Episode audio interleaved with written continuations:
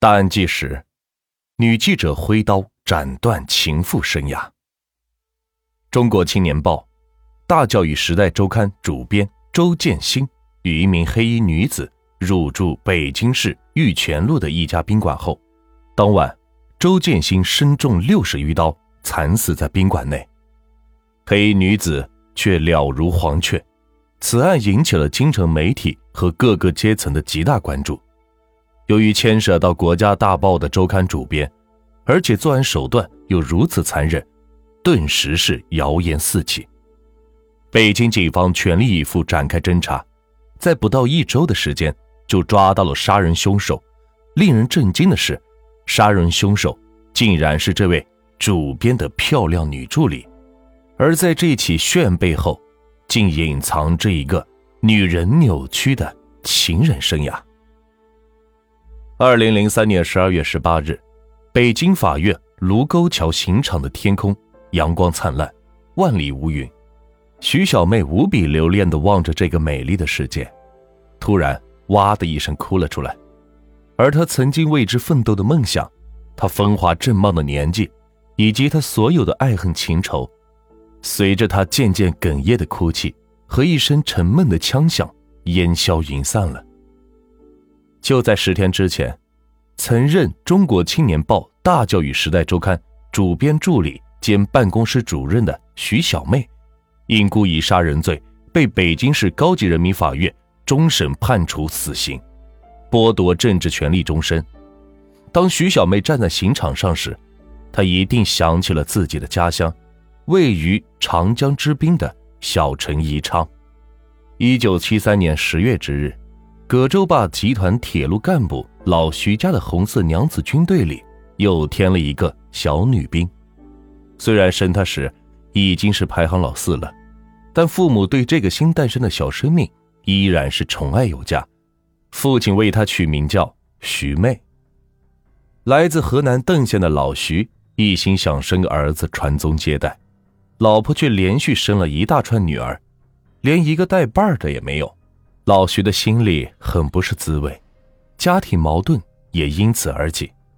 一年之后，老婆又给他生了个老五，依然是个丫头片子。老徐是郁闷至极，女儿刚出生满月就狠心的送人了。随着家庭矛盾的升级，不久之后，两人是离婚了。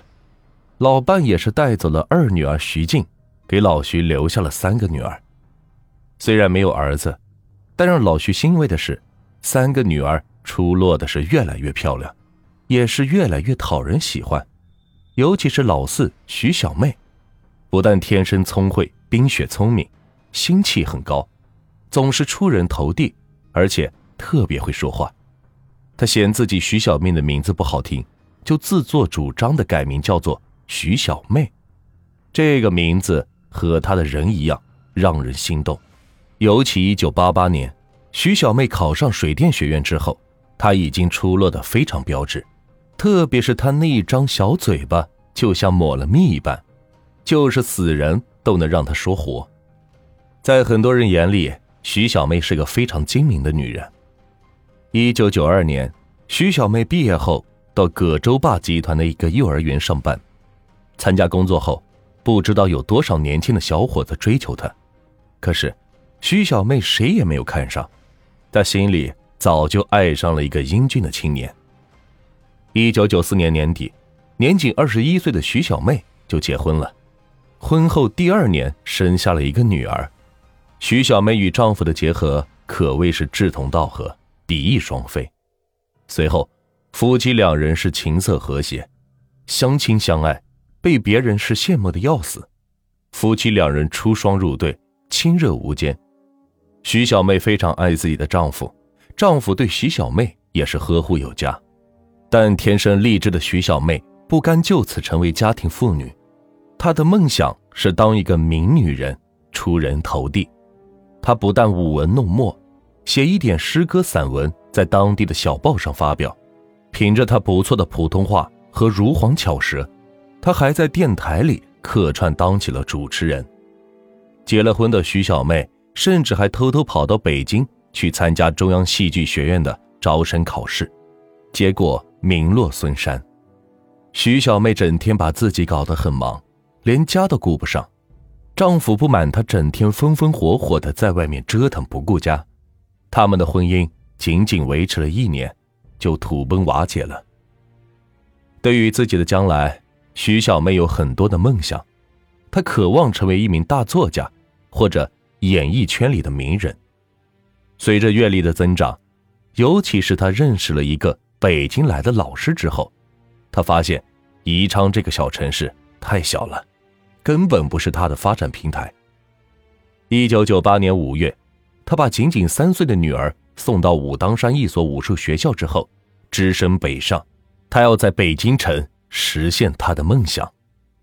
一九九八年五月，徐小妹通过朋友的介绍，加上她天生伶俐的嘴巴，如愿以偿的进入《人民日报》海外版，当了一名记者。虽然她爱好文学，但仅仅靠嘴巴的她，实在不是一个合格的记者。不到半年，她就混不下去了，只好是转到其他媒体去工作。等她的底细和能力被别人知道之后，他再次跳槽，就这样，每隔三四个月他就换一个工作。直到二零零一年八月，他应聘到了《中国青年报》《大教育时代周刊》。其实，徐小妹在当记者的同时，还在朝阳区某服装市场租了几个服装摊做服装的生意，还雇佣了几个人帮他看着摊子。他之所以不离开媒体，是因为媒体不但天大地大。满足了他追求文学的梦想，还给了他这个外来妹一个无冕之王的记者桂冠，这是追求虚荣的徐小妹绝对不能放弃的。更重要的是，记者的桂冠不但给他自己带来了荣耀，还把一个比自己小四岁的高大帅哥送到了自己的面前。说来也是有缘，作为记者，徐小妹每天都会接触很多人，其中。不乏男性中的佼佼者，但他们对徐小妹来说都是匆匆过客。直到她邂逅了吴保卫，这是一九九八年如火的夏天，夏天容易产生火热的爱情。这一年，吴保卫二十一岁，徐小妹二十五岁。那一天是当了记者不久的徐小妹去北京展览馆采访，她急匆匆走进展览馆入口的时候。迎面撞到一个高大男人的怀里，他抬起头，刚要说抱歉，却看见一个高大的小伙子特别灿烂的看着自己笑。小伙子二十岁左右，像是一个年轻的篮球运动员，留着小平头，穿的是朴朴素素的，很有朝气。当时徐小妹看着他，就觉得这个大眼睛的帅哥好像上辈子见过一样，印象是特别深。吴保卫来自河南。跟徐小妹的爸爸是同乡，亲不亲故乡人。徐小妹不失时机的把自己的名片给了这个叫做吴保卫的小伙子。不久后的一天，徐小妹正在报社绞尽脑汁的忙着写稿子，突然桌上的电话响了。徐小妹一接，只听对方喂了一声，徐小妹也是喂了一声，她一下子就特别清晰的叫出了对方的名字：“吴保卫是你啊！”虽然只见了一面，但吴保卫洪亮的河南口音，徐小妹记得是非常清楚。当时她很激动，这个小伙子竟然还这么执着，还记得自己。当天下午，吴保卫就来到徐小妹的报社接她共进晚餐。那天他特意修饰了一番，还夸张的抱着一束鲜花。就这样，徐小妹庆幸自己重新获得了爱情。经历过一次婚姻的徐小妹特别懂得这个小伙子的心思。对吴保卫这个年轻又没有感情经历的小伙子来说，徐小妹对他的那种百媚千娇，是非常让吴保卫动情而且难以拒绝的。何况徐小妹当时是一个漂亮的女记者，她的身份是很让只是一个打工仔的吴保卫所仰慕的。风韵逼人的徐小妹信誓旦旦地对他说。我要干出一番大事业，我要当中国最著名的女记者。